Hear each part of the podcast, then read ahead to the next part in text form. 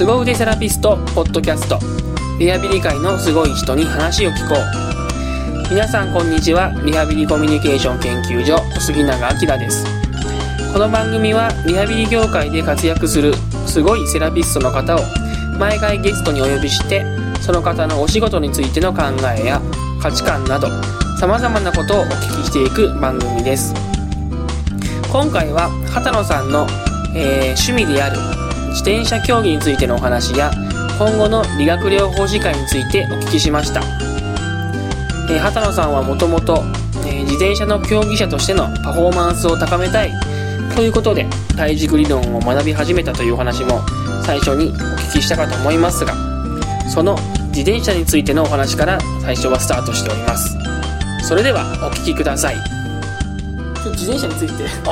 聞きたいなと思うんですけど。あね、畑野さんはあのブログにもあの自転車乗ってるあはいはいはい。畑野さんの写真ありますけどね。はい。自転車の魅力ってこれどういうところにあるんですか？自転車の魅力か、うん。これもまた難しいですね。うーん。一人で乗ってる時は、うん。なんかうん無心になれるっていうのがうんうんうん僕は良かったな、うん。うーんなんかただペダルを漕ぐことに集中できる余計なことを考えないで済む時間っていうのが僕にとっては一番大きかったんですよね、うーん。そうそうそう。うん。まあ、自転車を始めたのがうん学生時代なんですよ、うんうん。暗黒時代と呼ばれ暗黒時代。の 学生時代に、うん。あの本当にねあの暗かったんです当時これ本当にねみんなの今日今日みんなの、ね、イメージを崩しちゃうかもしれないんですけど、本当暗かったんすっごい暗かったんです。へえうんもうテスト期間中とか、はい。もうヘッドホンをつけて、はあ。パーカーのフードを頭にかぶって もう背中も丸めてもう誰も近寄るんじゃねえみたいな。クラスメートもその姿を見た時うわって言っちゃうようなぐらいその暗くて、だからその当時はねあの家は埼玉の川越市で、はいはい。学校は社医学なので、はいはいはい。東京の東小金井だったんですけど、最初はで電車で通ってたんですよ、うん。であのまあ社医学まで行くのに東武東上線うん。武蔵野線中央線と、うん。この3つの線がうん。どれも超激混み区間なんですよね、うんうんうんうん。で、まあね、メンタル落ちてこう超暗い中で、うん。もう毎日毎日1時間半も満員電車で ぎゅうぎゅうにね、うんうんうんうん。なってるわけですよ、うん。その時にもう本当にあ俺このまま死ぬなと思ったんですよ。だから飛び込んじゃうんじゃないかみたいな。はあ。思ったんですよ、ね、追い詰められてますよね。あ追い詰められたんですね飛び込んじゃうんじゃないかなみたいな。そうなった時に、うんうん。自転車乗ってみようかなみたいな。うーんなるほど。で1時間半通学で片道1時間半うんうん。乗り始めた時に、もうその漕いでる間嫌なことを全く考えなかったってういうのがすごく大きかったんですよね。え家から社医学まで？はい。一一時間半片道いですか？1時間半自転車で帰ったんです。へまあ、その当時はマウンテンバイクだったんでそんなスピード出るやつじゃなかったから1うんうん時間半かかりましたけど。はあすごいな。そう。で往復で3だから3時間ですよね。3時間ですね。毎日3時間乗ってるんです。へえすごいそこからなんですか？そっからですね、はうん、でも全然その時は競技とか全然考えてなくてうんただ、うん。うんあのこう嫌なことを忘れられるからっていうだけで乗ってたっていうね。なるほど。そう。で働き出した時に、うんうん。あのまあ、ちょうど上司が実業団の選手だったんですよね、うん。ん。まあ、それで就職したっていうのもあるんですけど、でその時にその上司に「どうせ自転車乗ってるんだったら、うんうん。ロードバイク買ってレース出たら?」って。言われてうん、あそっか分かりました。って言って、まあ、競技やりだして。あー。で、まあ、チームも入ったんですよね実業団のチームに、うん。そしたらそれでまたね違う魅力に気づいたんですけうん。どそれまでずっと一人でやってたので、うんうんうん。ただ嫌なことを忘れたりとか、なんか気持ちいいなぐらい、うんうんうん。そんな感じだったんですけど、うん、チームに入って、うん。自転車ってチーム競技なんですよね。あそうなんですか？ロードレースって。へえまあなかなかアマチュアのチームだとそこまでそのチーム競技として機能はしないですけど、うんうん。本来はチーム競技なんですよね。どどういうルールなんですか？ルールはもうとりあえずゴールすりゃいいんですけど誰よりも先に、うんうん。ただそのチームの中でうん。エースっていうのがいるんですよね、ほうほう。うん。今日はお前が勝てと。うんうんうん。うん。このレースは真っ平らなレースだから、うん。お前が一番可能性がある、うんうんからお前が今日はエースだとか。うんうんうん。でそしたらその他の選手はそのエースを勝たせるためにうん。走るんですよね、ううん。ん風よけになって。風よけ？風よけになって体力を温存させたりとか、うん。あとは、うん、補給ですよね。あの食べ物とかを持って、うんうんうん。その選手に渡してあげたりとかあとはその、ね、エースの選手がやっぱりちょっとしたトラブルとかで脱落したりするわけですよね。脱落例えばパンクしちゃって、うんうんうんメイン集団から遅れちゃったとか、あとは落車したとかで遅れちゃったって時にその選手を戻さなくちゃいけないわけなので、アシストの選手も一緒に待ってうん。戻すために引っ張って風よけになって引っ張ってあげたりとか、あそんなことするんですね。そんなことするんです。だからアシストの仕事っていうのはリタイアすることなんですよね。へうえん仕事をせずに完走しても意味がないのでそれだったらエースを勝たせるために仕事をしてリタイアした方が仕事を全うしたってことになるのでそう。結構自己犠牲なんですよね。犠牲の上に成り立ってるなるほどねうん、だから自転車ロードレースを題材にした小説で「サクリファイス」っていううんうんうん。うんまあ、生贄っていうタイトルですよね。だからそういうそのアシストっていうのはエースを勝たせるためにうん自分を犠牲にしなくちゃいけないんだどれぐらい走るんですか？実業団だと大体1時間とか2時間ぐらいです2時ねプロのレースになると7時間8時間走るのは当たり前なので。あのあれなんですか？距距離じゃないんですか？時間距離です距離です。距離で？うん、だプロの人たちは200キロ以上走るので。はあ。実業団だと何キロ実業団だと一番上のカテゴリーは100とか140キロとかそんなもんですよね。で僕なんかそんなに選手として強くなかったので下のカテゴリーだと、うん。まあ大体40キロ50キロぐらい。大体1時間ちょっとで走りきれる距離。どこ走るんですか？うん試合となったら。試合日本だとやっぱりロードレース人気ないので、うん。山奥でこそこそやってるんですけど、はい、村で、はあ、はい。そうなんですうん。ね、海外だとやっぱ街中走ったりするレースいっぱいあるんですけど、日本だと人気ないので、ね、やっぱり東京の、ね、どっか市街地とか借りれないんですよね、東京マラソンやるんだったら東京ロードレースやってくれりゃいいのにとかって。確かにあのあんまり自転車をやってる人って聞かないですよね。はい。自転車でロードレースやってる人ってね。はい。まあ、人気は出てますからねそのただレースとしては人気出てないので、うんうんうんうんうんうん。うん。だから山奥で長野県の山奥でこそこそこそこそやってそれたりしはなんですか？あれなんですか？その道路ですか？道路っていうか普通の。道路です道路です。そこをやっぱそうそうそう。ある時間そのそうです。通行止めにしはい。てそうです。走るんですか？そうですそうです。へそうそうえそれはなんか面白そうですね。面白いですよ。あの見ず知らずの村人が応援してくれたり。な何人ぐらいで走るんですか？それ。100人とか100 100人人以上で同時に走るので結構ね慣れてないと怖いですよ、怖いですね。はぶつかっちゃいい、そうですね。ぶつかってますぶつかってます。ガチャガチャガチャガチャぶつかってますんでだ集団の中は結構怒鳴り声が響いてたりしますよ。へえ。ちゃんとまっすぐ走れよとか、うんうんうん、うん、僕もレース中はもう人格変わったかのように怒ってるんで。そうなんですね。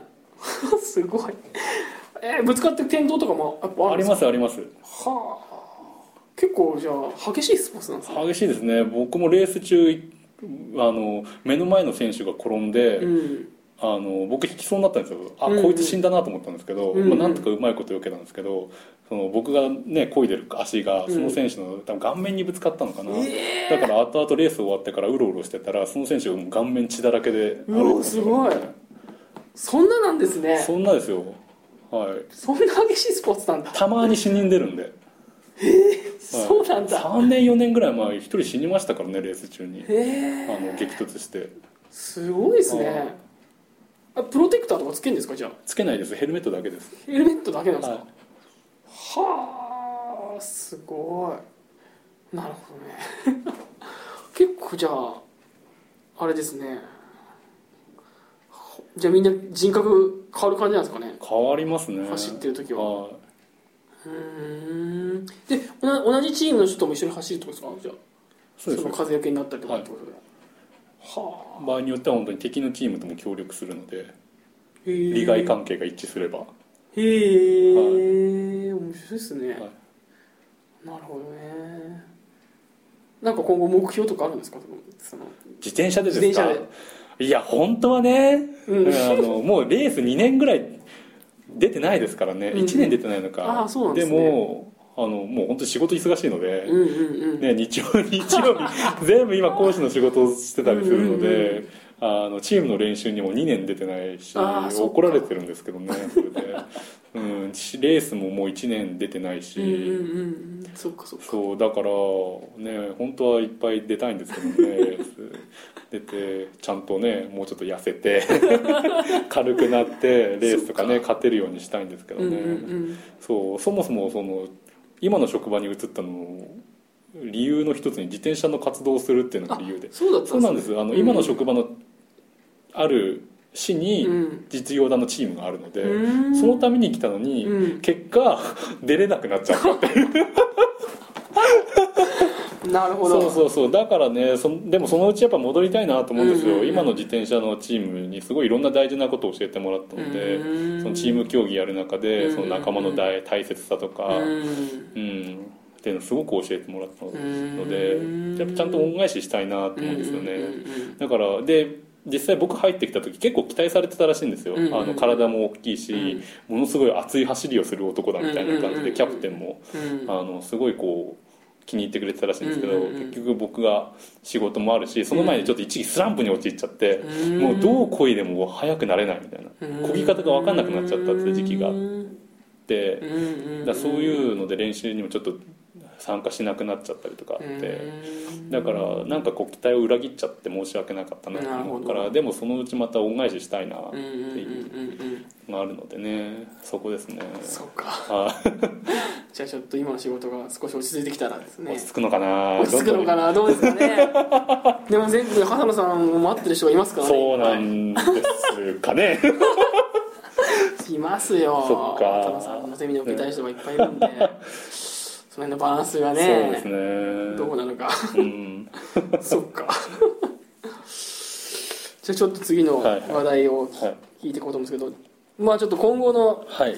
まあ、理学療法士業界とか、はい。ちょっとリハビリ業界についてもお聞きしたいなと思うんですけども、まあ畑野さんのねブログも読んでるとたまにそういうこうね PT 業界とかうんリハビリ業界についていろいろ思うことを、ね、書いてらっしゃったりとかうんうんしますけど、なんか今後どうですかねこの PT とかリハビリとかのこう社会的な地位を上げていくにはうん。どんなふうにしていったらいいかなとかってなんか畑野さんの考えはあります？そうですね、ん。社会的地位やっぱりその一般の人たちに認知されなくちゃいけないなと思うんですよね、うんうんうんうん。一般の人たちに一ね般の人たちですね、ううん。んやっぱりいくらデータとかで、うんを見せて、うん。あの国に訴えてこれ言ったらお偉いさん方怒っちゃうんじゃないかなと思うんですけど、ね、いくらその、うんさっき言ったエビデンスとかん。大事ですけど、うん。データ見せてほら効果あるでしょって言ってうん国に訴えても、うん。国は動かないですよね。それうん国はそれよりももう医療費削減したいのでね。うん、だからどっちかっていうとリハビリはするなっていう方向性だから、うん。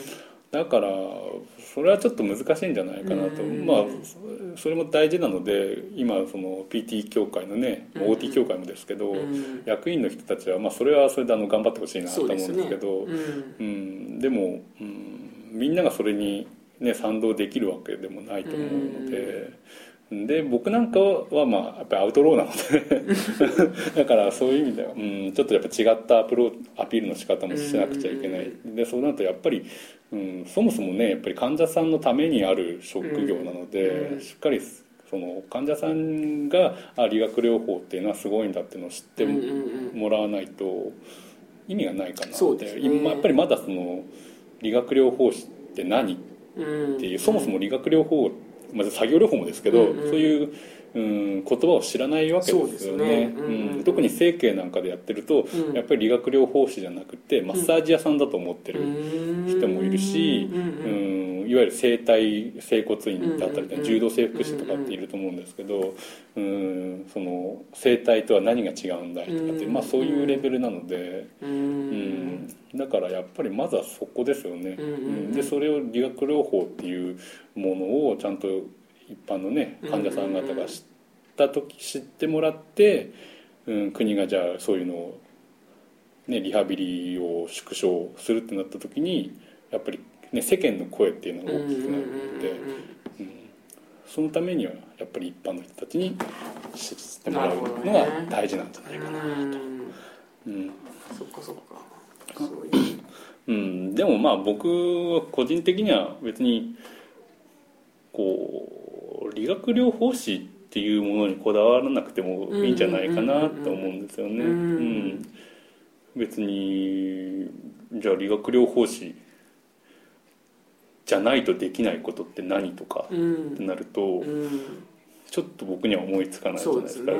治療テクニックだったら別に柔道整復師の人とかうん。アンマスマッサージの人とかでも別にできることいっぱいあるし、なんか中にはその動作分析こそが PT の特権だみたいなこと言うけど、うん。別に動作見るのは 理学療法士じゃなくてもできるわけですね。柔道整復師とかできるうん。トレーナーの人たちだって別に、ね、動作を見てできるわけだから、うん。うん。だから別に理学療法っていうのにこだわらなくて、うん。もうそれぞれが一人のセラピストとして、うん、こう日々研鑽していくことが大事なんじゃないかなと。やっぱ自分自身がこう社会から こう必要とされる人間になってくるってそう,、ねいうことの方が大事なんですかね。うん、そうですね。ねえだってこうデータとして理学療法のこういうのが治療あの効果あるんですよって言っても、うんじゃあそれをやった理学療法士って全体のどれぐらいの人たちなのっていうと、うんうんうん本当にごく一部の人。そうですね。だからねこう全国何万人っていう理学療法士作業療法士の全員がそれをできないとしょうがないことなので。うんうんうん、だそう考えたらやっぱりもうセラピスト一人一人がうん。うん。特に PTOT っていうジャンルにこだわらずに一人の治療家うんうんうん。として、うん、いろんな世界を見てうん。いろんな治療法を見て自分なりの治療法だったりとかで腕を磨いてうん。いっていくっていうのがね大事かなとなるほどね。思いますけどね。うん。うん。最近だとこうね BTOT リハビリの人たちいっぱい人が増えすぎちゃってうん。このままじゃなんか生き残れないんじゃないのかみたいなことをうん。あちこちで言う人がいますけど、うん畑中さん的にはその辺のこう現状でどうどんなふうに思います？うーん。そうですね。確かでも増えたのが問題なわけじゃないと思うんですよね、うんうんうんうん。だって実際にまだ足りないって言われているのかな、そういう足りないって言ってるとこ足りないって言ってますよね。そうですよね、だから足りてないので、うん。それがね増えるのはいいことだとそうですね。思うし、うんねあとはまあもちろんその増えた闇雲に増やしちゃった部分もあると思うのでねやっぱり流行りの職業だった、うん。何年か前のその、ね、あの男子高校生に聞いたなりたい職業ランキングで、うん。理学療法士3位になってるんで、うんだから人気の職業だったから。そうですね。だから、まあ、変な言い方するとね大学側とかもね、うん。儲かる学部だと思って、いろいろと増設したわけですよね、うんうん、だからそういうメンタリティーだとどうしても、うんね、パーセンテージとしてかどうかわかんない。絶対数としてやっぱりうんそんなにねあの、ん。まあこう言っちゃ悪いけどこう賢くない学生とかっていうのも 慣れちゃう部分もあるので、うん。うん、だから、うんまあ、それはしょうがないかなっていう部うん分もうん。あるからそれを問題視するんであれば、うんうん。じゃあやっぱりそういう子たちもちゃんとね、うんあの腕のいいセラピストになれるようにうんっていうね教育のシステムっていうのを作っていかなくちゃいけないだろうし。うん。うんなるほど。確かにね増えたのが問題ってことじゃじゃないんですよね。うんうんだってあれで母体がね分母が増えればそれは分子もね増えるわけでもしかしたらパーセンテージあの、うん。いわゆる質が悪い質が出来が悪いって言われてた学生のパーセンテージ自体は昔と変わってないかもしれそないうでよね。ですすね。うん。それは確かにそうかもしれないねそうそう数字のマジックですよね。うん。数が増えた分だけねいそうそうんろなそう。そうそう人が出てきますけどうん。実際的な割合は同じかもしれないですうんよね。うん。なるほどね。うんね逆にだからうーん一人一人がちゃんと勉強しないとね。そうですね。うん。まあでもやっぱり一人一人がちゃんとこそうですよ。もう本当そうやっていくっていうのが大事な感じしますよね。そうですね。あんまりこう理学療法士とか作業療法士とかそういう資格の名前に頼ってるとねそうですなんかねこうやっていけなくなっていくような感じありますよねやっぱ。うん。自分自身がちゃんとこう技術っていうかそういうのを身につけてないとね。そうですね、うん。ん、でそうすればやっぱりあの自分の可能性も広がると思うんですよね、うんうんうんうん。まあ、今は理学療法っていう制度、まあ、OT もそうですけど、そのうん、保険の中でしか働けないじゃないですか、あのね、医師のもとで、そうですね。うん、保険を使ってっていうことを考えるとこう理学療法うんうんうん。は使えないんですけど、うん。仮に、ねまあ、今その医療業界のね、うん。はかなり崩壊寸前だとうん。言われてるし、間違いなく破綻するって言われてるので、そうなった時に、ね、自費の方とか、自費じゃなくてもいいとは思うんですけど、うんうん自分の可能性をねあのそういった時にうん選択肢っていうかね、うん。そういうのを増やす意味でもやっぱり日々自分それぞれがね、そうですね。うん、いざという時にどんな選択がでも要は自分に選択権を持ってられるじゃないですか、なんかあった時にこう自分が選んで前に進んでいけるかってことですよね。